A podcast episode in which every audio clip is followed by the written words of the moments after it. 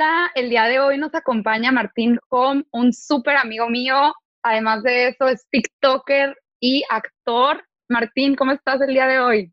Muy bien, Lula, muy feliz, de verdad estoy muy feliz. Hace años que no te veo y me, me da mucha felicidad verte aquí.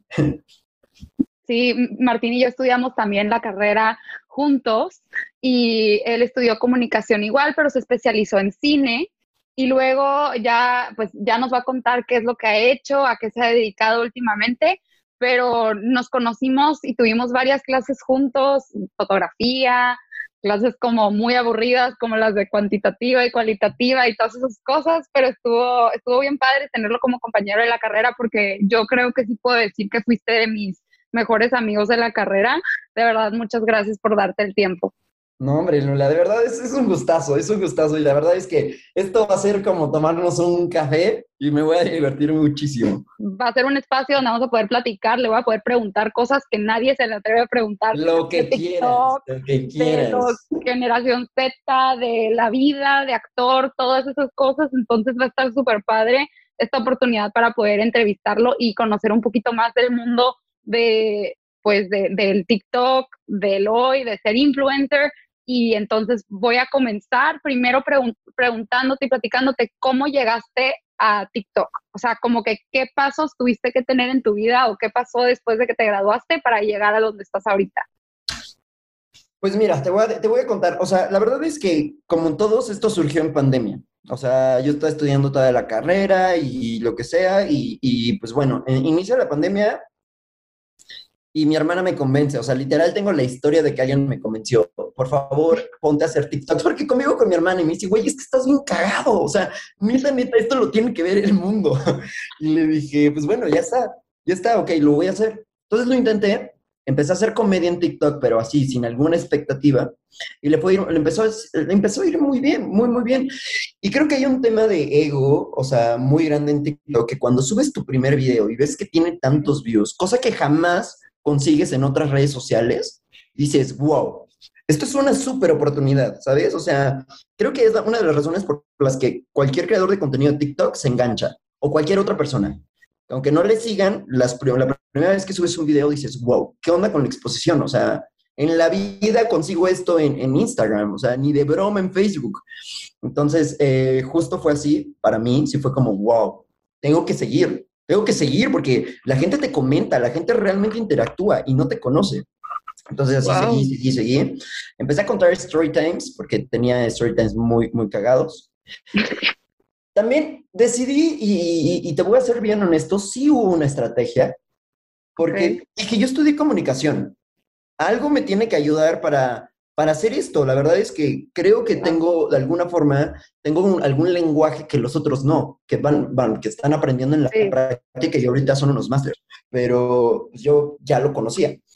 Entonces sí me puse a investigar como un poquito en qué, en cómo se movía este TikTok en ese entonces. Ya lo investigué, ¿no? Lo que sí es verdad es que nunca terminas de entender la plataforma eh, y llegó un momento en donde decidí que tenía que tener un tipo de contenido. Y eso ya fue el inicio de lo que está hasta ahorita. Hice un story time contando eh, un accidente con una hermana que, que, tenía una copa menstrual, yo nunca la había visto en mi vida, entonces yo la agarré de una forma muy inocente y le dije, güey, ¿qué es esto? Pero aparte yo creí que era algo para los alimentos, entonces yo estaba de que, Güey, o sea, la casi, casi, güey. ¡Qué asco! ya sé, güey, mi hermana voltea y me dice, no, suelta eso, ¿y yo qué? Y, o sea, ya cuando me dijo fue como, ¡ah! Eh, cuento ese story time, le va increíble. Y luego dije, wow, sé muchísimas cosas de mujeres. Crecí con mujeres, Muchas. fui educado por mujeres, entonces, y casi siempre toda mi vida me he relacionado más, que con, más con mujeres que con hombres. Entonces dije, sé mucho de mujeres. Voy a hacerlo comedia. O sea, tienen que entender que Martín era mi consejero, o sea, no tengo la gran vida romántica yo, ¿verdad? Pero hace cuenta que a mí me pasaba algo y él me decía y me decía, pero me lo decía de una manera muy chistosa de que, oye, no le gustas, de que ni, ni empieces, ni le busques ahí, o le contaba algo que me pasaba y, ay, no, de veras. Ay, no, de veras, así, o sea, de verdad tienes una, tenías una capacidad, tienes, porque ya es tu trabajo, o sea, qué cañón, tienes un sentido del humor muy tuyo. Y concuerdo con tu hermana 100%, o sea, no sé, yo creo que porque no existía TikTok en nuestros tiempos, pero literalmente fue como la herramienta perfecta para ti para poder compartir tu sentido del humor. Siento que en Instagram tal vez en un inicio no hubiera jalado igual a cómo funcionó con TikTok. No, porque Instagram es mucho pose. Había, o sea, eso fue como la generación, o bueno, todos quienes empezamos a hacer Instagram, se marcó una línea. Y la línea fue, tienes que mostrar tu vida increíble, maravillosa. Eh, y todos seguimos esa línea, todos. O sea, yo recuerdo que yo también hacía Instagram y eso hacía. Entonces, cuando entro a TikTok y digo, güey, aquí puedes hacer otras cosas si le gustas a la gente, dije, ah, qué, qué chingón, me gusta. Me sentí cómodo y empecé a darle, a darle, a darle, siempre en pro de las mujeres. Hago mucho comedia de mujeres para mujeres. Nunca es atacándolas. De hecho, siempre ha sido a favor de ellas. Siempre, siempre ha sido a favor de mujeres. Pues, como crecí con mujeres, yo siempre lo, tuve una perspectiva distinta. Entonces, sí, también descubrí y dije, ok, soy bueno dando consejos ok, ya, ya fue al final que empiezo a dar como más consejos y así, que esto ya es la última etapa de lo que, en lo que estoy ahorita, pero, pero sí, creo que fue un poco escarbar en mi persona que soy bueno, que le puede interesar a la gente, ¿sabes? Yo creo que eso fue como la estrategia también encontrar y, por ejemplo, agarraste como alguna estrategia en TikTok que voy a publicar dos TikToks diarios? ¿Hiciste algo así o fue nada más como cuando se me, cuando me nacía, subía un TikTok? Lo intenté, también entré en la etapa en donde todo el mundo abrió TikTok en la pandemia, entonces todo el mundo creía que sabía algo de, la plataforma cuando realmente no sabíamos nada. Creíamos que ciertos hashtags funcionaban y luego te das cuenta que no, y luego ciertos horarios, luego te das cuenta que no. Eh, entonces, em, creo que sí, aunque yo hubiera intentado tener una estrategia, no lo hubiera logrado porque es, ahorita tengo un poquito más noción de cómo funciona la, la plataforma, pero pero no, en su momento fue como una apuesta y fue, me enfoqué en hacer contenido que fuera interesante y que la gente se pudiera identificar. Esa fue mi, estrategia. Apostar por el contenido 100%. Y justo yo también siempre apuesto por el contenido, entonces igual pienso lo mismo que tú, el contenido siempre va a ganar. Entonces puedes tener eh, la, pésima estrategia, por ejemplo, yo que no tengo un calendario para mí, pero para mis clientes sí, pero publico algo y tiene mucho engagement, entonces eso es bueno, pero, pero claro que obviamente si ya empiezas a trabajar de esto como tú, pues ya tienes que conseguir a alguien. Me imagino que ya cuando, esa es otra pregunta, ¿no? Como que cuando fue ese momento en TikTok que tú dijiste, ya la hice, tengo que buscar ayuda, ya sea un manager o este, no sé, alguna agencia o como, como que cuando, cuando ¿cómo fijas o cómo decides? O sea, por la cantidad de seguidores, por los contratos o por es qué? Que, mira, es bien difícil, Lulu, porque eh, como esto pasó tan rápido, nunca dimensioné qué tan famoso era en comparación con quién, porque no tenía ni idea, ¿sabes? Y también eran números que, que no se sentían como personas, se sentían como bots, porque yo estaba en mi casa encerrado, yo grababa en mi coche, entonces, literalmente no veía nada afuera, no, no me pasó este proceso que yo me imagino que muchos influencers fueron viviendo eh, paulatinamente y yo jamás lo viví, ¿sabes? O sea, yo literalmente hice el contenido, crecí y un día salí a la calle, me acuerdo que fue a Six Flags y iba con un amigo que también hace contenido y me pidieron fotos y yo así como, ah, sí, claro, te tomo la foto. Y yo ya poniendo para tomar la foto con mi amigo y me dijeron, no, no, no, contigo. Y entonces fue, a la madre. Y entonces ahí pasaron varias personas que me pidieron fotos y fue como, wow, ni siquiera estoy listo para esto, me puse muy nervioso, ¿sabes? O sea, es como... Siento que ese, ese fue el momento, o sea, siento que ese fue el momento. para ti que dijiste, yo como persona, de que, wow, ok, ya soy una figura pública, o sea, ya, pero qué fuerte lo que dices, porque yo igual me acuerdo que un día me metí a ver TikTok y decía un millón, y yo dije, ah, caray, ¿cómo que un millón de personas te sí, o sea, como que no dimensiono porque obviamente las métricas en Instagram son súper diferentes. Entonces, la forma que ven las publicaciones. Entonces, yo también empecé a ver TikTok y yo me sacaba de onda porque yo decía, ¿cómo te pueden ver millones de personas un mismo, un solo TikTok, o sea, como que un solo contenido y puede que no te sigan, pero vieron tu TikTok y eso se hizo viral, o sea, qué fuerte. Y sí te entiendo perfecto ahí cuando dices que, que no dimensionabas tú porque no puedes medir tu éxito. Por ejemplo, no sé, pienso en TikTokers que hacen una tontería, ¿no? Así, o sea, eso, una cosa y y otros que son famosos, que sí son famosos en otras plataformas y que no tienen el mismo éxito que tienen en TikTok. ¿Cómo le haces para crecer de TikTok? O sea, a migrarte de, o te quedas nada más famoso en TikTok. No, pues mira, yo creo que la estrategia en TikTok siempre es migrar. Y es una de las cosas más difíciles, pero, pero si realmente la gente, y, también es muy bueno, porque migrar es como muchos filtros. Y esto es algo que yo le diría a cualquier persona. O sea, una vez que tú ya llevaste a las personas a que te sigan en Instagram, es porque realmente quieren saber más de ti. O les gustaste físicamente, o les gustó tu contenido, o, o quieren ver más de tu vida, que ya los llevas ahí. Migrar gente de TikTok a Instagram significa mucho. Cambia el significado de lo que era antes, ¿sabes? O sea, ahora la gente está ahí porque realmente está interesada en ver tu contenido. Claro, porque el Instagram es una locura, porque el Instagram sí lo estás viendo todo el día. No sé cómo sea el comportamiento promedio de la persona que ve TikTok, pero yo veo TikTok cuando estoy aburrida o cuando no quiero trabajar. O sea, entonces me meto a ver TikToks cuando cuando quiero descansar, pero Instagram lo ves todo el día, o sea, y, escoges a la gente que sigues. Entonces, o sea, siento que es diferente a, a TikTok, que también sigues a gente, pero no es como, no tienes esa lealtad que tienes al igual que como es como con Instagram. O sea, la gente que te sigue en Instagram es muy leal y la gente que te sigue en TikTok puede seguir a un chorro de gente en TikTok. O sea, pero es por como el user ¿sabes? Como que user experience, como lo ves. O sea, como que yo, yo veo TikTok como estoy viendo a gente que no conozco. Instagram estoy viendo a gente que sí conozco. Entonces, yo creo que así lo definiría yo. Cuando la gente de TikTok se pasa a Instagram, te están dando su lealtad. Es una locura. O sea, porque entonces ya les interesa verte más tiempo de lo que te ve en TikTok, que te le apareces una vez al día por un minuto. Exacto, o menos.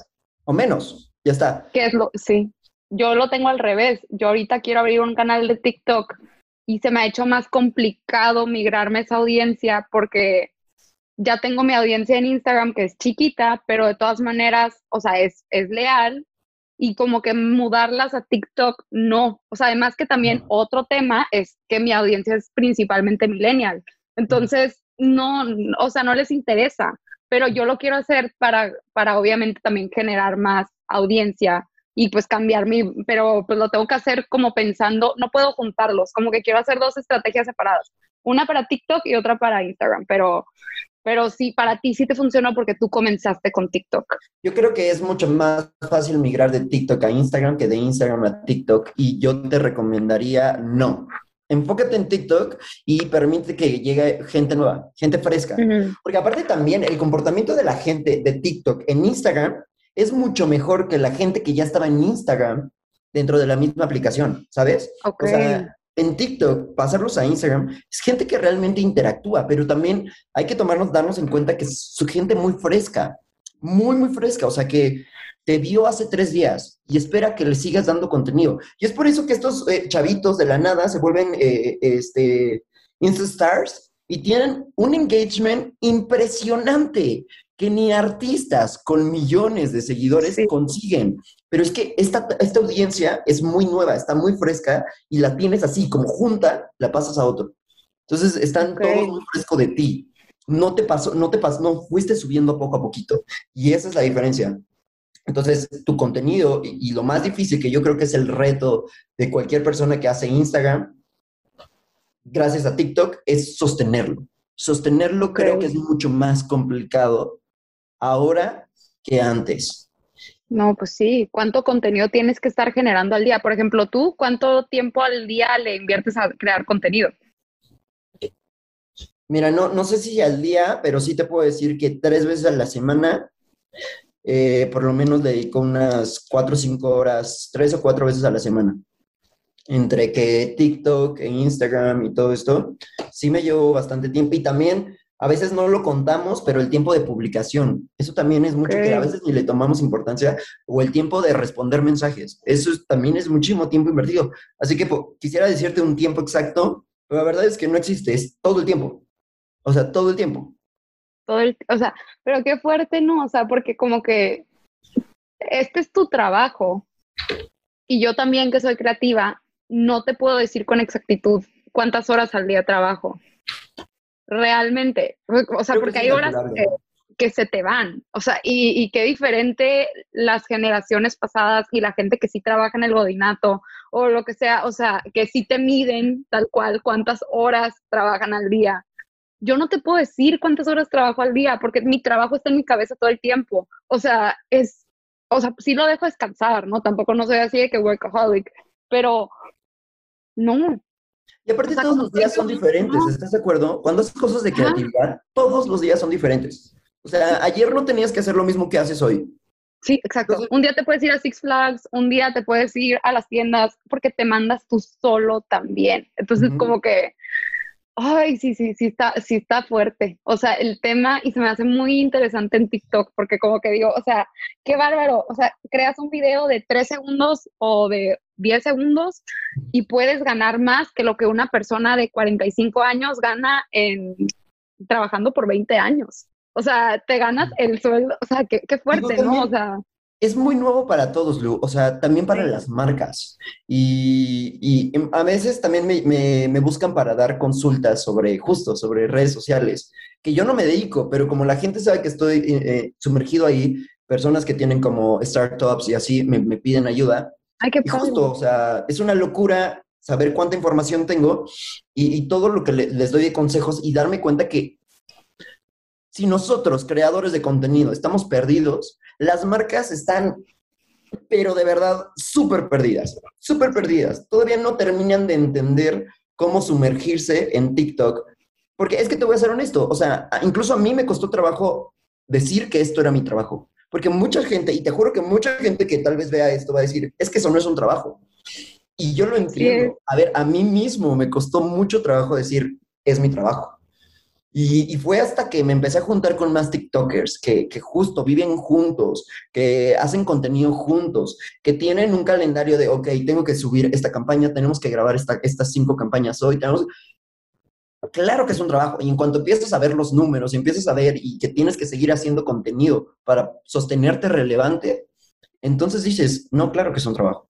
Entonces ahí ya fue cuando yo lo vi, pero descubrí, descubrí que, que las marcas ahorita están pero perdidas. O sea, todavía no terminan de entender cómo introducirse en TikTok.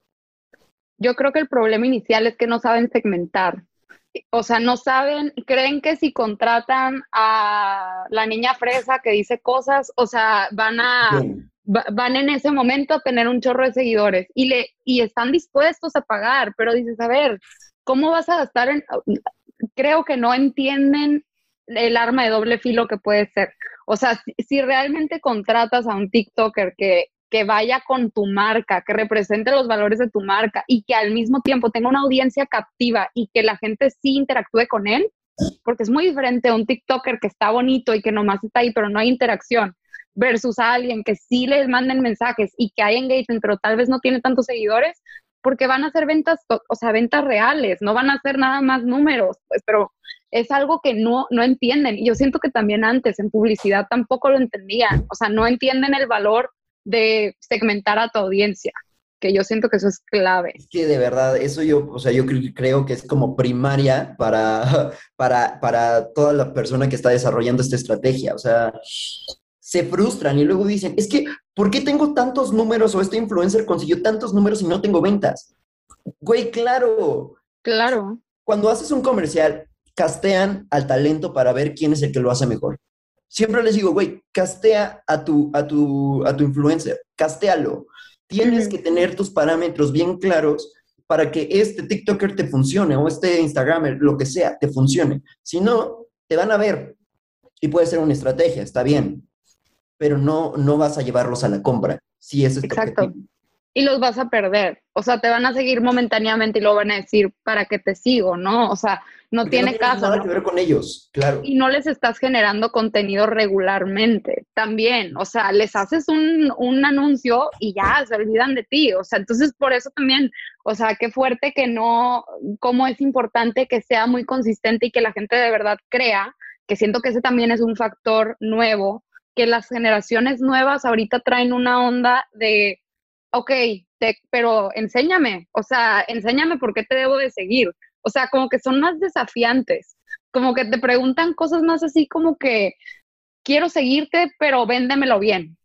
Y nosotros antes, bueno, al menos yo siento que los millennials somos más susceptibles, como que no, no la creemos más fácil. Y esta generación nueva la siento un poquito más como que si, si le dejas de, si haces algo que no les gusta, te dejan de seguir en el momento. Y, y si así te critican, o sea, es, es, muy, es muy dura, es una, es una generación muy dura y, y, es muy diferente a los millennials, que es como, ok, bueno, no me gustó, pero luego lo dejo, o sea, luego lo hago, luego lo opino, luego le esto, luego el otro. Y esta generación la siento muy, muy, muy crítica.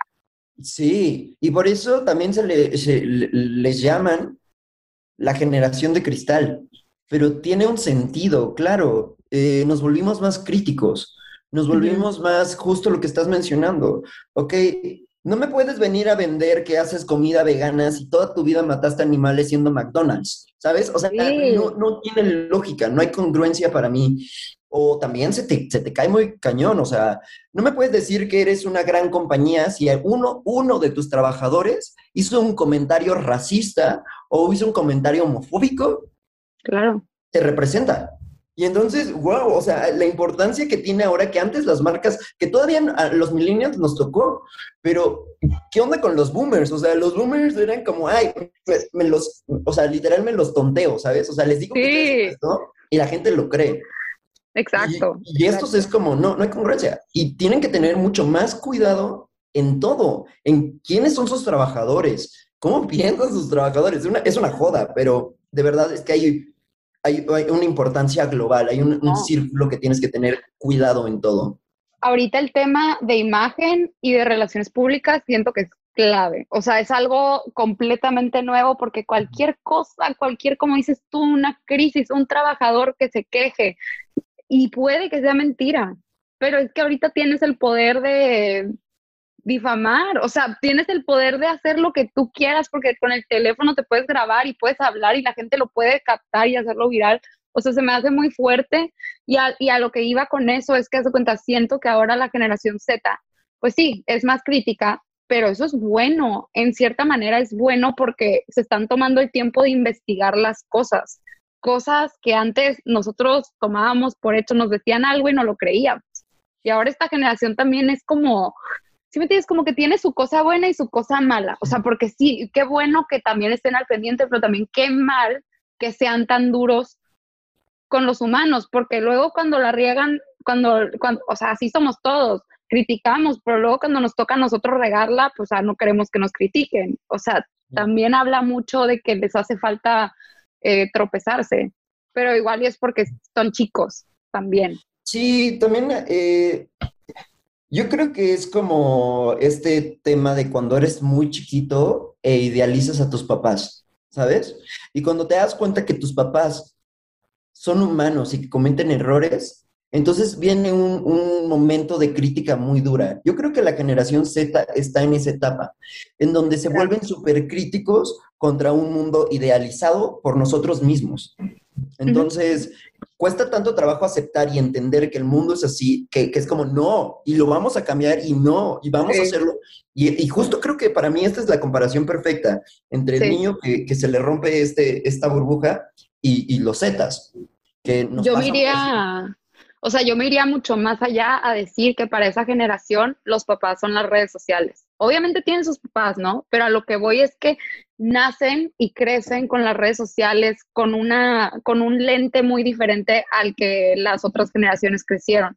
Entonces, como que su, su, su más alta autoridad es Google, porque es como, nomás busco, nomás investigo, nomás veo y tengo la verdad en 13 segundos menos Y, y nosotros antes era como, no, tenemos que respetar y tenemos que ver quién nos está diciendo esto. Y acá no, acá ellos tienen el poder y todos ahora, porque yo siento que soy una mezcla de las dos generaciones. Tú sí eres un generación Z a todo lo que, o sea, tú ya, ya te perdimos. O sea, tú ya te perdiste, tú ya te perdiste, tú ya eres un, o sea, bueno, tienes a los, o sea, tienes a todos, la verdad es que, o sea, siento que simpatizas, tienes una forma y el sentido del humor que, que le llegas a cualquier generación, ¿no? Pero a lo que voy es que sí siento que el TikTok es súper generación Z, ahí va, ahí vamos los millennials como yéndonos hacia allá, pero, pero pues sí, sí siento que es una generación que vale la pena estudiarla, pero siento que en su tiempo todas, o sea, los millennials también nos tiraron un chorro hace años. O sea, éramos los, los flojos, los que nadie los respetaba, lo, que, los que no respetábamos a nadie, los que ahí andábamos por conveniencia, pero no, o sea, ya ahorita ya ahí va cambiando la cosa. Sí, yo creo que de hecho, como todas las generaciones, básicamente la Z es, es un, un resultado de los millennials. O sea, yo creo que los millennials fueron como cumbre de esta generación y, y tal cual lo es. Solo que ellos empezaron con las bases y, y entonces estos, este, los, los Zetas se están volviendo como los estrictos en las bases que dieron los millennials, ¿sabes?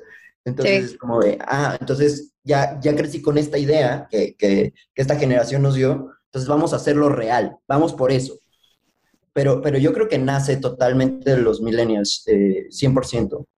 O sea, creo que la brecha más cañona es entre los boomers y millennials. Eso sí puedo ver yo veo una brecha muy grande, pero entre estas dos generaciones, por eso ambas conviven muy bien en redes sociales, porque tienen las mismas bases, de, diferente manera, pero tienen unas bases muy similares, millennials y zetas, unos más relajados que otros, otros más sensibles, pero tienen por eso muchas similitudes. Creo que en México conviven bastante bien.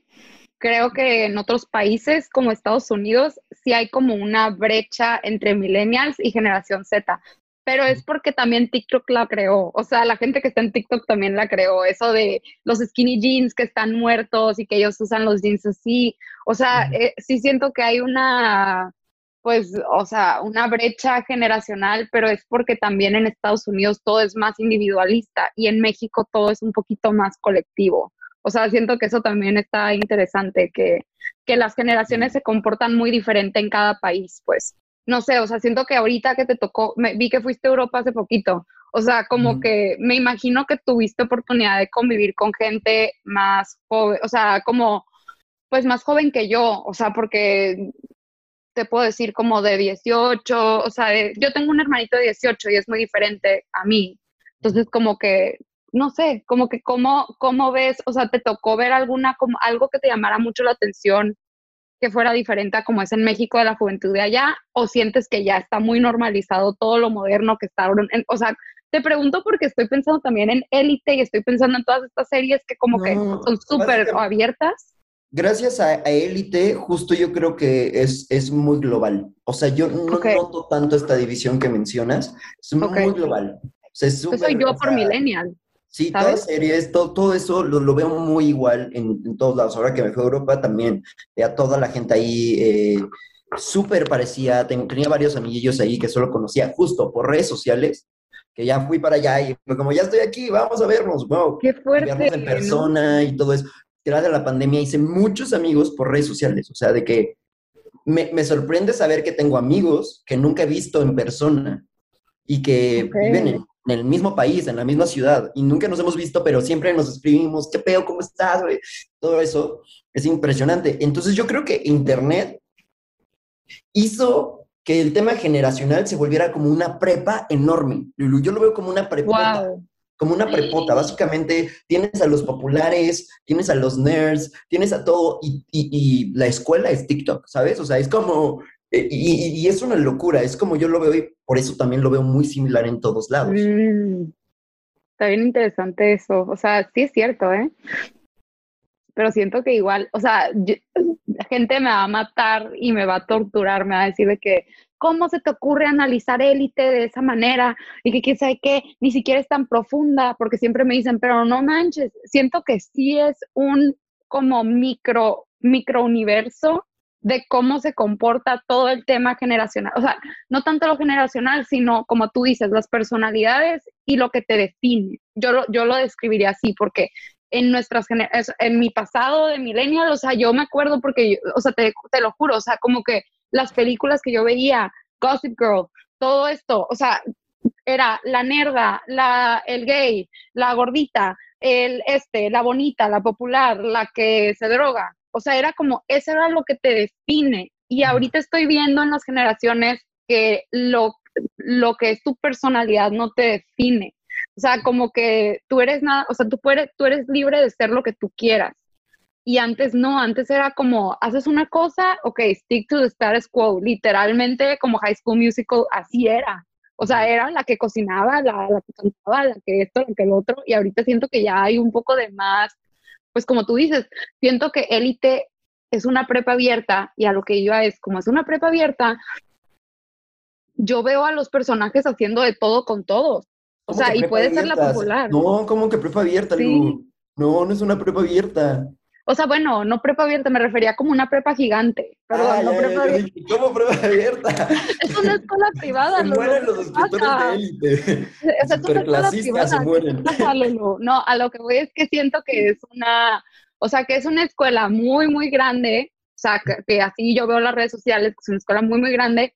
Sin embargo, esa es la diferencia. O sea, que ahora las generaciones más jóvenes conviven, o sea, hacen de todo con todos y antes era, haces lo que haces con tu grupito. Y ahora ya todos conviven. Entonces siento que esa es la diferencia. Y eso es TikTok. eso es TikTok, realmente. y date cuenta cómo cambia tanto. O sea, los estos estereotipos que dices, yo creo que siguen en TikTok, pero justo ahora están mezclados. O sea, los populares, todo, pero todo hay una mezcla total increíble que, y justo se ve reflejado en el cine. Por ejemplo, en todas estas nuevas series juveniles, humanizan demasiado, o, que quieren intentar humanizar más a los personajes, en donde, ok, sí, güey, sí es el chico rudo tipo en euforia, pero tiene un trasfondo. Un trasfondo. Y tiene algo, ¿no? que lo llevó ahí. No es el estereotipo por ser el estereotipo. Entonces, justo es lo que pasa. O la chica que vende sexo en, por internet. También tiene un trasfondo bien fuerte. Pero ellos son amigos. ¿Sabes? No tiene nada que ver su mundo con el otro, pero justo pasa así. Ahorita me está pasando. y viene desde hace bastantes años, ¿eh? como unos cinco años o más, me atrevería a decir, con películas como la de Maléfica, viene de, es una educación que traen a través desde Disney, de todo, o sea, que se ha ido trickling down, así como que se ha ido bajando hasta lo que vemos ahorita como cultura pop, o sea, pero antes viene desde humanizar la maldad y como que, pero fíjate qué curioso, o sea, la, la generación es más crítica sin embargo, está súper cimentada en aprende que no eres nada más tu acto malo que hiciste, o no eres tu error, no eres tu flaw, o sea, como la de Frozen, o sea, no eres, no eres tu defecto, vaya. Sin embargo, es la generación más crítica. Está como, es, está como para analizarse. Sí, sí, sí. Eh, yo creo que, aunque es la generación muy crítica, también es una generación que suele dar también como muchas segundas oportunidades. Sí. Y, justo por ese, tema de, humanización. La gente, aquí tienen ahorita la cultura de cancelar gente. Güey, los cancelan, pero pasa tres meses y ya está la misma persona. Justo leí una segunda oportunidad. Y, es un gran momento para todos los que están trabajando con imagen, porque entiendes que si la, la, la riegas una vez, puedes pedir una disculpa y mostrar con tus acciones que hay un cambio y que hay un cambio y la gente te puede dar una segunda oportunidad. Entonces, justo, es muy crítico, muy, muy crítico, pero también creo que hacen mucho esto de dar segundas oportunidades. Yo también pienso, la verdad, que, que son más permisivos y que también ven la multidimensionalidad que tiene la persona y no te, no te categorizan en una cosa también. Eso es muy bueno, porque pues ha traído muchísimo cambio positivo, que es el que yo veo que tú también haces en redes. O sea, este tema de la masculinidad frágil, para mí era algo completamente nuevo. Y cuando empecé a ver todos tus TikToks y todo y así, pues sí me cambió la forma, o sea, va a sonar muy fuerte, pero, o sea, te cambia la forma, y yo creo que lo estás haciendo a niñas más chiquitas, te cambia la forma que tú como mujer estás buscando a tu, no, a tu novio ideal. Está, está, cañón, porque realmente les estás dando consejos a través del humor, o sea, lo haces en un humor muy tuyo, pero realmente estás comunicando un mensaje de, oye, no te dejes. O sea, que, o sea, ¿cómo te, o sea, cómo, cómo lo recibiste al inicio? ¿Crees que, o sea, la gente se identificó al momento o crees que la gente era como, mm, no te deberías de meter si eres hombre? O sea, como que, ¿cómo te fue con todo eso? Yo creo que siempre tuve un poco de miedo que eso me pasara. Eh, pero creo que lo que yo hice fue externar lo que yo pensaba, que yo creí que era único y agradezco mucho haber crecido en esta generación porque si yo hubiera nacido en los boomers, o sea, me tiraban de loco y güey, vete de allá, güey, pinche güey raro, Todo lo que pensaban no iba a ser aceptado. Creo que crecí en una buena generación y fue educado al mismo tiempo que esta generación, que todos pensábamos igual, pero no sabíamos si decirlos. Entonces, cuando llegan personas que vienen así y empiezan a hablar de estos temas, dicen, güey, la neta, yo también siempre he pensado como tú, pero no lo decía. Entonces, justo sí tuve el miedo al inicio, pero darme cuenta que cuando hacía el, contenido, la gente decía, sí, claro, güey, 100% estoy de acuerdo contigo, eh, fue wow. Y, Se me identificó. Ajá, jamás me tocó hate de parte de mujeres. Un par de videillos sí, pero no les presté mucha atención, la verdad ya ni recuerdo qué es lo que pasaba ahí, mm. pero en todos los videos que he hecho, que ya son varios, no recibo hate, las mujeres es como, ay, no mames, sí, y también ya me gané esa fama en TikTok que soy el güey que entienda a las mujeres, entonces. Exacto. ¿Y tu audiencia, tu audiencia dirías que está mixta o la sientes más orientada a mujeres? Mm son las mujeres. Yo creo que mucho de mi contenido yo lo hago como tratando que sea un poco para hombres, pero yo sé que las que conectan más conmigo son mujeres. Ok. Y algún día espero que más chavos que se sientan como yo o que piensan igual que yo se van acercando, que, que me ha pasado, ¿eh? Muchos güeyes como, güey, la verdad te admiro, pienso mucho como tú, en muchas cosas. Entonces eso es padrísimo. Porque también creo que un cambio para las mujeres, o sea, si las mujeres tienen este cambio muy claro, va, va, va a terminar impactando a los hombres. Es decir, lo que mencionaste hace poco, lo, lo, de ahora busco a mi novio de una forma distinta, ¿sabes? lo que, y entonces, si una mujer ahora le causa conflicto que antes era muy normal que fueras el típico macho, eh, pero en pecho y así, que mostraras tu, tu, tu masculinidad eh, estereotípica, em, eso estaba bien. Ahora las mujeres disfrutan más de un hombre sensible, un hombre que diga cómo se siente, que llore también, que no esté solo para proteger, porque ya ni siquiera quieren protección, ¿sabes? Quieren a alguien con quien se entiendan. Sí, porque ellas ya están Sí, o sea, también el empoderamiento de la mujer está cañón, o sea, todo, todo lo que ha traído ese tema de las redes sociales, o sea, de que, a ver, yo estoy perfecta con o sin ti, estoy buscando a alguien que me complemente, o sea, es, es, ese discurso de verdad es completamente diferente al que nosotros crecimos. o sea, bueno, que yo crecí, sí, ¿no? Y claro, y, especialmente tú, ¿tú de dónde eres, Lu? ¿Me recuerdas de...? Yo, yo soy del norte, o sea, yo soy de Tijuana, o sea, imagínate, yo o sea, para mí el tema de la masculinidad, más porque también mis, mis, bueno, mis pocas relaciones que he tenido, o sea, te podría decir que no son machistas de hueso colorado, pero sí esperan. O sea, el, problema son las expectativas, como siempre, ¿no? O sea, esperan que, y, y los, los hombres con los que he salido también últimamente, o sea, esperan, esperan que tú seas trabajadora, que seas esta mujer moderna, que seas esta mujer esto, pero al mismo tiempo, oye, hazme cenar, oye, este, vas a limpiar la casa, o sea, como que por eso me voy a casar contigo, ¿sabes? Ajá, entonces como que siento que está muy difícil ser mujer, o sea, también es muy difícil ser hombre ahorita porque los estándares para los hombres también están demasiado, o sea, tienes que ser gay, vi, aceptar, también al mismo tiempo quiero ser este hombre que proteja y que también sea cool y al mismo tiempo también, este, no sé, que sea, o sea, llevarte bien con tu familia, pero al mismo tiempo hacer cosas súper novedosas que hacen las, las generaciones nuevas, o sea, como que se me hace tan diferente y tan difícil ahorita ser como apegarte a lo que dice la sociedad. Siento que ahorita es muy difícil porque hay tanta sociedad, hay tantas cosas que pudiera seguir que yo siento que yo ya hago lo que yo quiero. O sea, es muy diferente a, a como era antes que seguías el caminito que todo el mundo hacía. Ahora siento que cada quien trae su rollo y todo es un desmadre, pero es un desmadre organizado porque cada quien está feliz haciendo lo que quiere.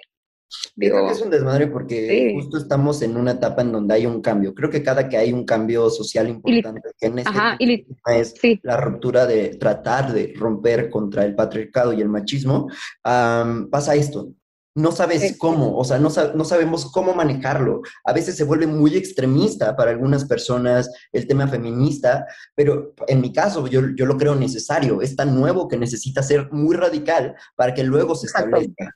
Entonces, justo también para los hombres, eh, por eso creo que te sientes así, y muchos nos sentimos así. Es como, ok, quiero ser esta persona cool, aceptada y así, pero al mismo tiempo tengo valores muy, muy adentro de mí que me hacen decir, no, güey, esto está mal, o sea, no es como fuiste educado. Entonces estás como en una desconexión porque ni siquiera está bien establecido el, movimiento que quieres seguir o, la forma en que quieres llevar tu vida, pero tampoco estás totalmente de acuerdo con, con estas ideas eh, pasadas, ¿sabes? Entonces, claro. claro que lo entiendo. Todos nos sentimos perdidos porque es como, yo creo que también decías que, es muy difícil ser mujer, claro, también así es muy difícil ser hombre, porque justo al romper con machismo pasan todas estas cosas.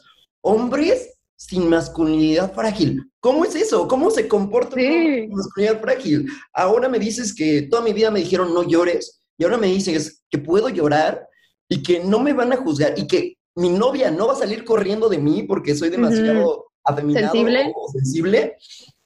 ¿Y cómo encuentras ese balance, no? O sea, porque obviamente ahí, ahí voy a sonar como mamá, pero, o sea, ¿hasta qué punto es mi punto? ¿Sabes? O sea, como que, porque ahora lo ves en las series, o sea, se descontrolan. O sea, como que hay un, no quiero decir descontrol, hay un, hay un voy a probar todo.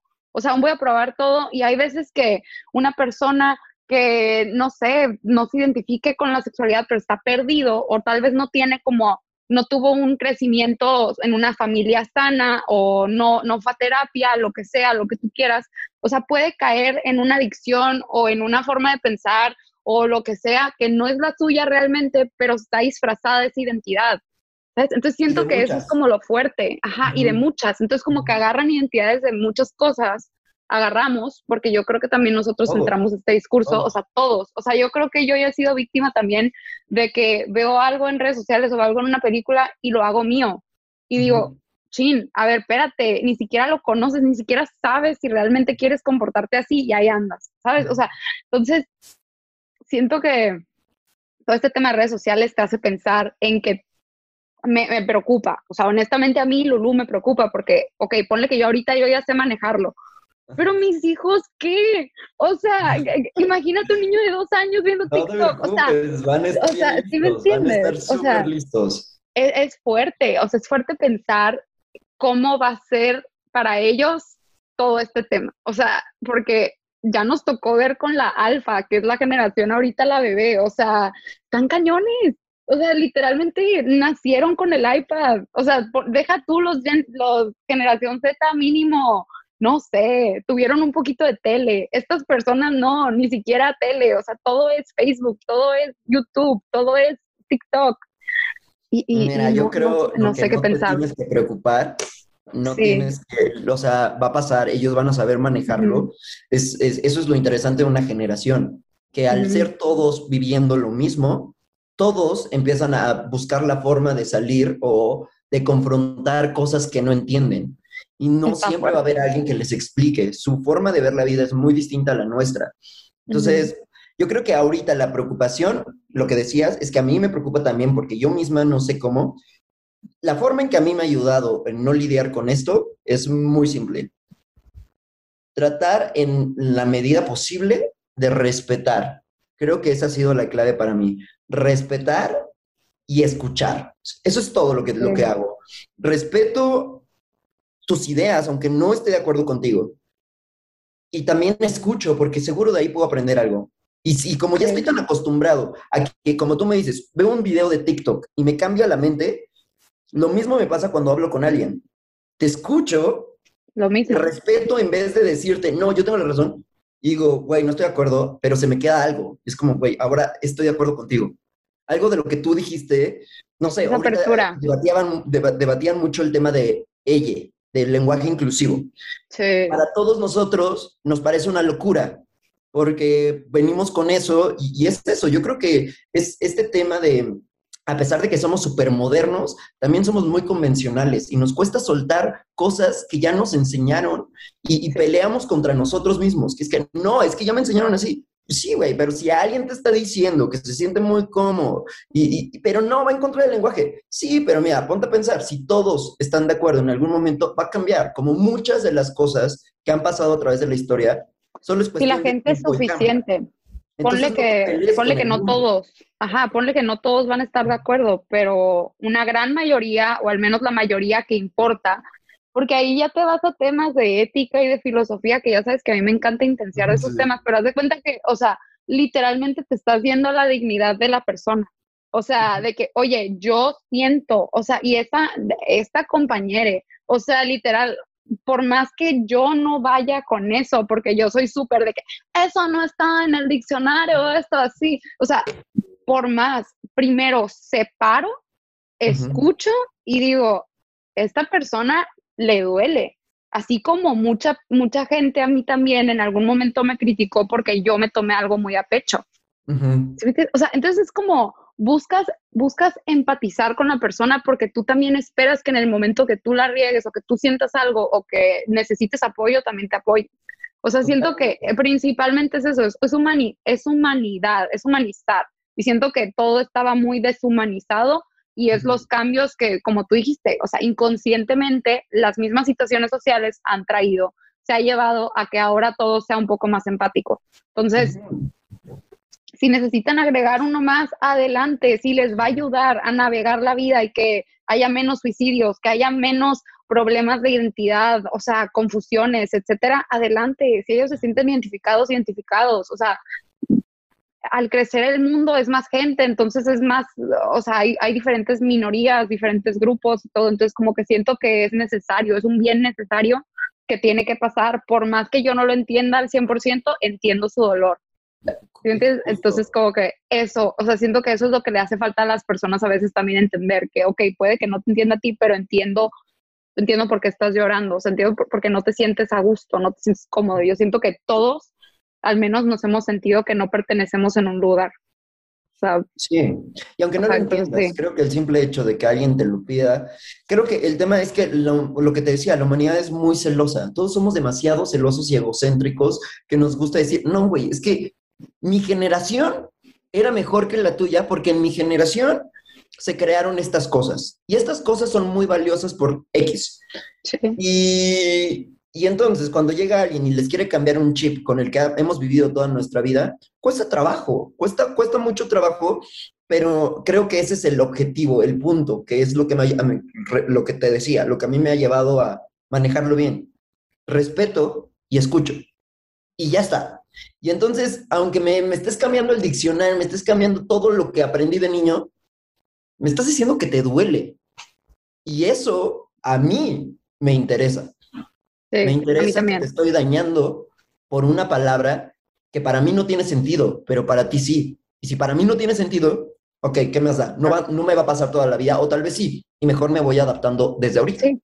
O sea, si no me afecta a mí directamente y a ti, si te afecta, adelante. O sea, haz lo que tú quieras. Siento que, que eso es clave para entender y navegar todo ahorita como que este mundo, porque sí, o sea, ahorita sí hay ya demasiada convivencia intergeneracional, o sea, entre los boomers también, o sea, los difíciles, siento que los millennials, ponle que entendamos, digamos, ah, bueno, no entiendo, pero ok, siento que la crítica dura ahí son los boomers, gente que pues de plano, que sí dice, la gente que sí dice, en mi generación, en mis tiempos, esto y esto y esto, pues oye, pues que, pues que gacho, pero ya no son tus tiempos, o sea, como que también adáptate, entonces, eh, pero pues, yo también a mí me cuesta.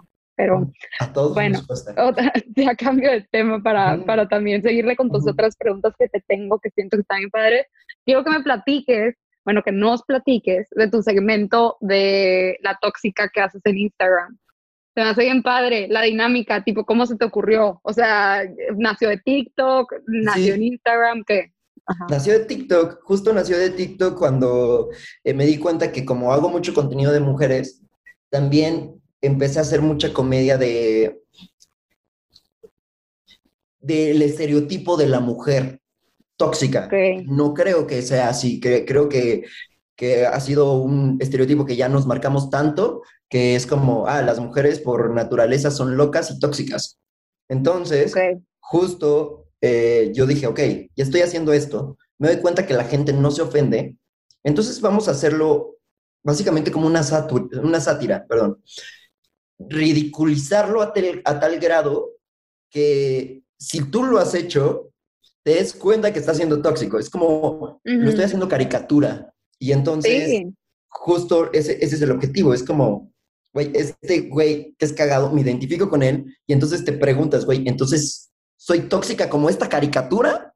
Ajá. No, o sea, no lo debería hacer.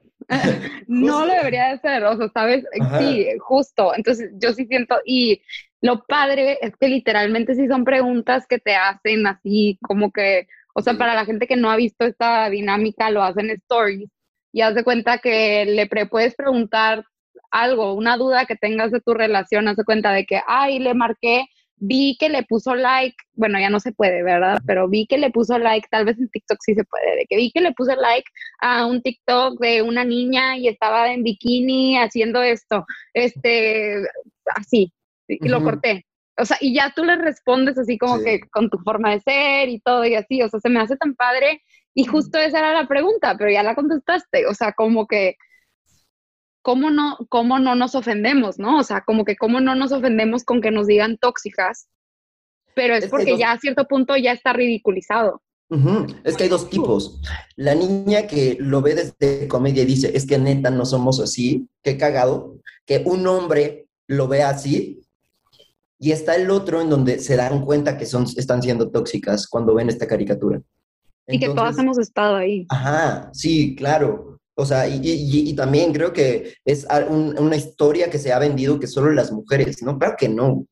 Esto sale de una mente, en mi caso, aunque convivimos con mujeres, nace de una mente masculina. Esas respuestas tienen una base también masculina que yo he sido, claro que también he sido, y tengo un chingo de amigos que han sido súper tóxicos. La diferencia es que una mujer es tóxica muchas veces, la mayoría de las veces, una mujer es muy tóxica y lo comparte con sus amigas. Un vato es tóxico y se queda callado normalmente.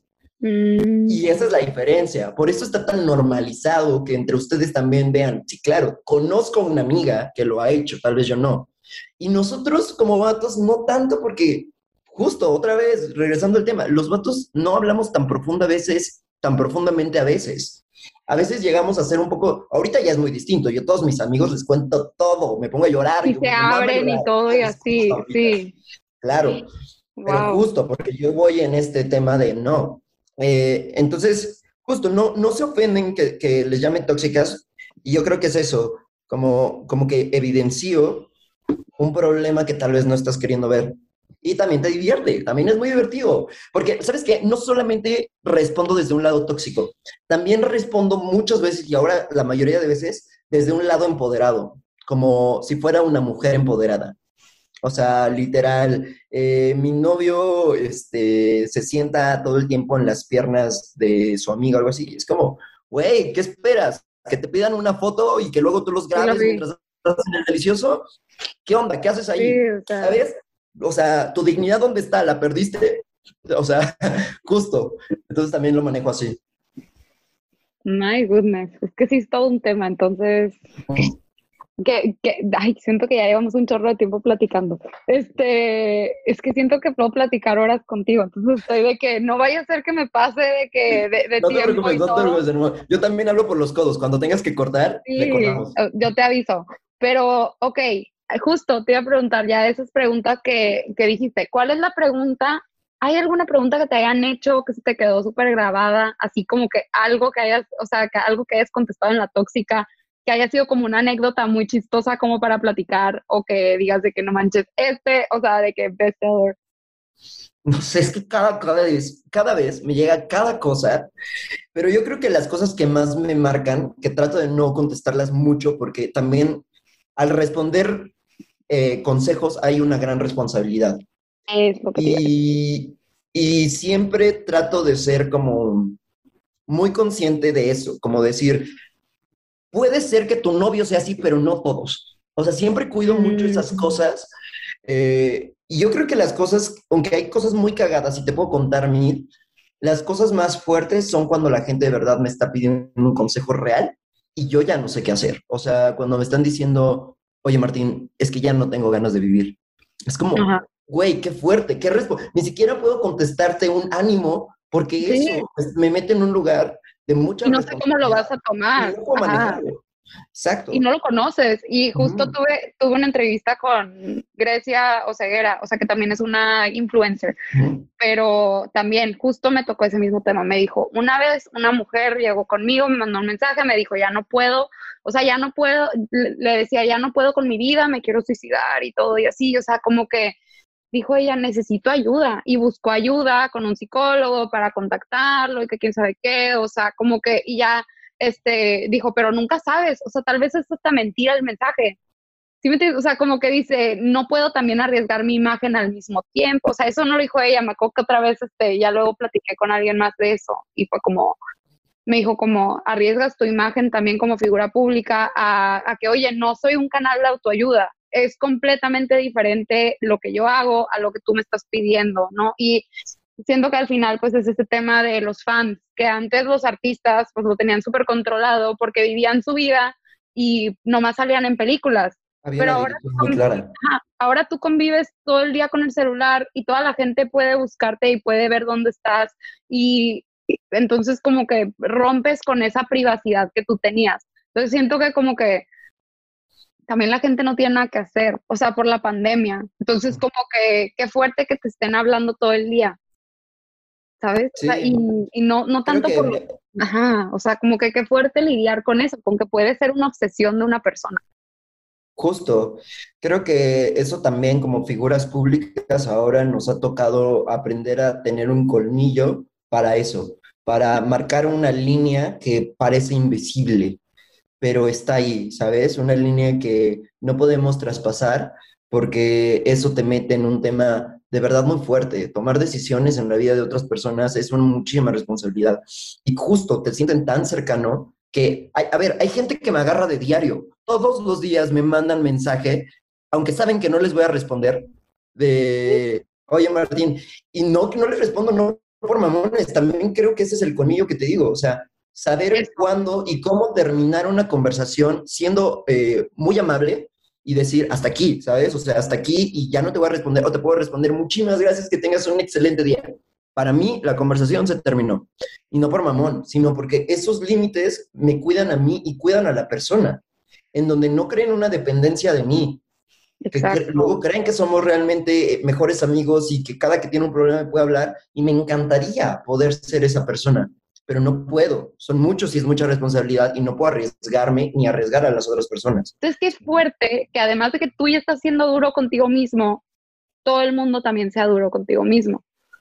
Pero al mismo tiempo también, pues tú te pusiste ahí, ¿no? Entonces, como que es todo este análisis así como de, a ver, encontrar un balance perfecto de, de llevarme bien conmigo, pero también llevarme bien con mi comunidad. Entonces, como que sí, es, es todo un trabajo. O sea, no nada más es me grabo, me pongo, también por eso me enojo cuando alguien nomás que no sabe nada se pone a grabarse. Igual me desespera a veces porque digo, China, a ver, no sabes todo lo que te espera, mijito. O sea, como que también, pero pues es normal, o sea, todos así, así pasa. O sea, es, es, es la fama. Total. Es fuerte, o sea. Es, es fuerte, es, fuerte, es ¿no? fuerte, eh, pero no te, o sea, creo que tú solito vas dándote cuenta y es un aprendizaje muy, muy propio. Si es una persona que no sabe nada de esto y se mete en esto, pues a la mala, lo voy a ir aprendiendo, lo voy a ir aprendiendo a la mala, pero lo va aprendiendo. Es decir, pongo, ponemos de ejemplo a Kuno. Kuno seguro que tiene un- un- una perspectiva muy grande de cuando él empezó y se hizo muy viral por su caminata, al Kuno que es ahora, que maneja muchísimas polémicas. Seguro ya su perspectiva cambió, ya entendió tal vez que no tiene nada que ver con él, o sea, o ya no tomárselo personal, y lo tuvo que aprender a los golpes. Entonces, o tienes una educación muy buena o muy fuerte, o estás mentalmente muy fuerte para lidiar con todo esto, o lo aprendes en el camino. Con muchos golpes lo aprendes. Y a- eso es lo duro, cuando lo aprendes en el camino. ¿Qué es lo más difícil de grabar un TikTok? Lo más difícil para todo es el contenido. Okay. Tu público cada vez se vuelve más exigente y tú te vuelves más exigente. Tú eres la persona que decide si es gracioso o no y tienes una apuesta diaria en donde lo subes, tú crees que es gracioso y entonces ves la respuesta de los demás. Entonces, creo que es eso, el aprender a desarrollar este ojo para decir, esto es gracioso no solo para mí, es para, gracioso para todos. ¿sabes? yo creo que eso es lo más difícil. E, e, eso es lo que más trabajo me cuesta a mí. A veces me cuesta muchísimo trabajo grabar videos. Porque, güey, no encuentro algo donde todos nos podamos identificar, está cabrón, no, no, no se me ocurre qué. Y es eso, es, es por eso, porque yo ya entendí que yo no, no estoy hablando solo de mí, estoy haciendo contenido para los demás. Y yo hago contenido en donde la gente se identifique. Entonces, ahí hay una presión. Y yo tengo que... Es como debe de ser que es como debe de ser. Luego hay gente que no lo hace pensando en eso y por eso no les funciona. No, y es lo que les funciona increíble. El, o él no cree, él no son ellos cagadí y son cagadísimos, cagadísimos y suben videos y les va increíble. Pero pero al final de cuentas sí están, están siendo ellos, pero están buscando identificarse, ¿no? O sea, con la gente. O, también, bueno, es como tipo, va a sonar súper millennial mi, mi, ejemplo, como los Kardashian.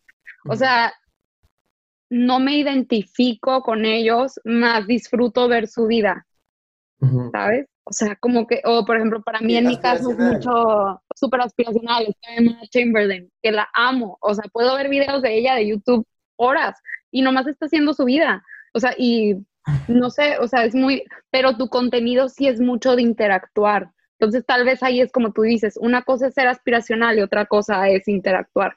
Es básicamente diferentes tipos de contenido y entender que la gente que sigue pensando que TikTok es para hacer audios y para bailar, no. Les diría, están viviendo YouTube en sus inicios y tienen que darse cuenta de que TikTok ahorita, que ahorita ya no tanto y ahorita ya avanzó muchísimo, es YouTube en sus inicios. La gente creía que ahí solo se subía o música o, o, no sé, o comedia. Y ahora te das cuenta que está tan segmentado que puedes hablar de cocina, puedes hablar de coche, puedes hablar de todo, de todo. Y en TikTok es igual. Puedes hablar de comedia, puedes hablar de estilo de vida, pues, y esa es la importancia que yo le doy a las personas que me preguntan sobre redes sociales, es que tienes que aprender que tú tienes un tema. Si quieres hacerlo sobre tu negocio, tienes un tema. Y esa es tu línea. No tienes que hacer audio si no quieres. No tienes. Pero tienes un tema. Sigue tienes tu una razón de ser. O sea, es lo que yo siempre digo. Tienes tu nicho. Al final es eso, segmentar tu audiencia, porque tú también tienes una audiencia, Martín. Entonces, literalmente es conocer tu audiencia, pero te digo, a lo que yo iba es que siento que hay mucha gente, incluso esas personas que hablen de ellos mismos, saben que su audiencia está enfocada en que tienen que hablar de ellos mismos. O sea, es o, o quiero ser como tú o quiero que seas mi mejor amigo. Ajá. ¿Sabes? Entonces como que tú escoges y dices como que, ah, ok, por ejemplo, en mi caso, yo Lulu, Lula Creativa, quiero ser tu mejor amigo en temas de redes sociales, no quiero que seas como yo. O sea, es muy diferente a una blogger de moda que dices, wow, quiero ser como ella. O sea, es completamente diferente y siento que mucha gente no entiende eso. Y al momento de, ser, de querer convertirse en creadores de contenido, creen que nomás tienen que crear el contenido, pero no tienen que tener una misión y un, pues una, un, o sea, sí, una visión compartida de lo que va a ser tu negocio, o sea, tú, porque al final tú eres tu negocio, entonces como que planearlo bien, hacerlo con coco. Luego hay gente que nomás lo hace así, te digo, les funciona, pero pues, o sea, si quieres que tenga un trasfondo real, pues siento que, que yo lo veo mucho, o sea, yo analizando ahorita esta entrevista que tuve contigo, veo que traes un mensaje muy clave, o sea, como que traes este mensaje de comunicar el tema de la masculinidad frágil, de hacerte también este, muy relatable, de platicar con tus, o sea, con la gente, interacción, o sea, tú sí traes un, una, un detrás de, y muchas veces lo hacen sin pensar las personas y por eso no les funciona, eso es a lo que voy, o sea, siento que es lo que traes tú muy presente. Y es, por eso, eso pretendo, eso pretendo, Lu, eso pretendo. Sí. Entonces, este, ya, ya lo contestaste más, más o menos. Esta es la última pregunta, pero se la hago a toda la gente que entrevisto. Mi podcast se llama Hoy que soy, porque significa que tú eres lo que eres hoy. Literalmente nomás eres lo que eres hoy. O sea, como que eres lo que tú has aprendido, eres lo que tú traes en tu cabeza. Entonces, como que hoy eres lo que eres. Entonces, son personas que su personalidad es su trabajo. Entonces, yo siento que tú, por eso te invité, tu personalidad literalmente es tu trabajo y lo has hecho de una manera que disfrutas tu trabajo. Entonces, ¿qué es lo que más disfrutas de ser quien eres? Poder identificarme con mucha gente y al mismo tiempo dejar un mensaje con los que los demás se pueden identificar conmigo. O sea, es decir, encontrar un lugar al que pertenezco siendo yo y atraer a gente que siente que pertenece al seguirme. ¿Sabes? Eso es increíble. Me encanta. O sea, y, es, es, mi pregunta favorita porque amo cómo la contestas. O sea, siento que literalmente resumiste toda nuestra entrevista en una cosa. O sea, literalmente eso es cierto, porque todo lo que haces en TikTok, en redes sociales, en tu vida personal, profesional, lo que tú quieras, o sea, literalmente es eso, estás buscando un lugar donde tú puedas ser tú y así mismo inspirar a gente que quiera ser como tú. Que diga que quieras ser ellos y se sientan cómodos conmigo, sí. Entonces, a tu pregunta de hace rato también, a la de yo quiero que sea, que, que me vean como su mejor amigo y no quiero que quieran mi vida, ¿sabes? Ah, sí, quiero que, sea, quieran ser, que, que, puedan verme a su nivel, a lo que, a lo que sea y digan, pues quiero ser como, como me llevo con mi mejor amiga porque tenemos mucho en común no porque quiero ser ella, o sea, no quiero ser Paris Hilton robándole el trono, perdón, está Kim Kardashian robándole el trono a, a, Paris, ¿sabes? O sea, no, que compartimos cosas y por eso quiero estar contigo. Exacto. sí, eso son esa es la esencia literal de, de Martín Home. sí, yo creo que sí. espero poder seguir muy fiel a creo, que desde la universidad, ¿eh? O sea, creo que, desde la, creo que desde la universidad sí eras así, ¿eh? O sea, creo que desde que me tocó conocerte, siempre has sido muy inclusivo. O sea, si te pudiera describir en una palabra, creo que eres muy bien, o sea, sabes cómo abrazar a la gente muy bien, como que muy empático, siempre escuchando, siempre poniendo atención a todo lo que está pasando. Entonces, como que qué fuerte, y, por eso el programa se llama Hoy que soy, porque haz de cuenta, literalmente tu forma de ser lo trasladas a tu trabajo y encontraste una manera de trabajar sin trabajar, no más ser lo que tú eres. Sí, me encanta. Yo creo que lo único que me ha dado las redes sociales es potencializar lo que yo ya era. Y al ver, eso es lo fuerte de, los, de las redes sociales, al ver que tienes un público, te da mucha fuerza para seguir siendo así y seguir siendo más tú, más auténtico. Entonces, creo que siempre lo tuve, gracias a las redes y a todo esto, me permite ser esto en otro nivel, a otra potencia. Exacto, potencializaste. Sí, esa es la palabra, potencializaste tu forma de ser. Entonces, como que siento que, que padre ojalá este, todos los proyectos que traigas en puerta pues te vayan cumpliendo, que vayas, o sea, que todo lo que tú te propongas, porque así lo has hecho, lo has cumplido, o sea, tal vez de una manera muy diferente a la que te imaginabas hace unos años, pero pues te adaptaste completamente a todos los cambios, entonces como que eso también es súper admirable. Y, y, de verdad muchas, muchas gracias por este espacio este, que me hiciste en tu día, en tu vida lo que necesites, es este espacio. También eh, cualquier cosa, pues ya sabes que nos puedes, pues, puedes buscarme, eh, o sea, lo que sea. Y pues nada, nomás que te quiero mucho, que te mando un abrazote hasta allá a México donde estás y, que espero verte muy, muy pronto. Oye, ¿y yo puedo dar feedback? Porque parece que ya me vas a Pues sí, Gracias por tomarme en cuenta. De verdad, lo valoro mucho. Creo que a veces no te das cuenta que también, o que las cosas que estás haciendo, hasta que la gente cercana es a veces la, la última en llegar. Porque te aplauden todos, pero la, la, gente que conoces, que quieres, son los últimos en llegar. Y cuando llegas a ese nivel se siente muy bonito. Y bueno, tú sabes que yo siempre te lo he dicho, yo creo que eres una chingona, siempre lo he pensado, me encanta lo movida que eres, siempre has sido una intensa. Eso quiero que lo sepan de Lulu. Es una intensa, más no poder, pero intensa bien. O sea, intensa de la que investiga y se come las, las cosas para poder saber. Y me encanta, me encanta que te hayas animado a emprender, güey, está muy cabrón.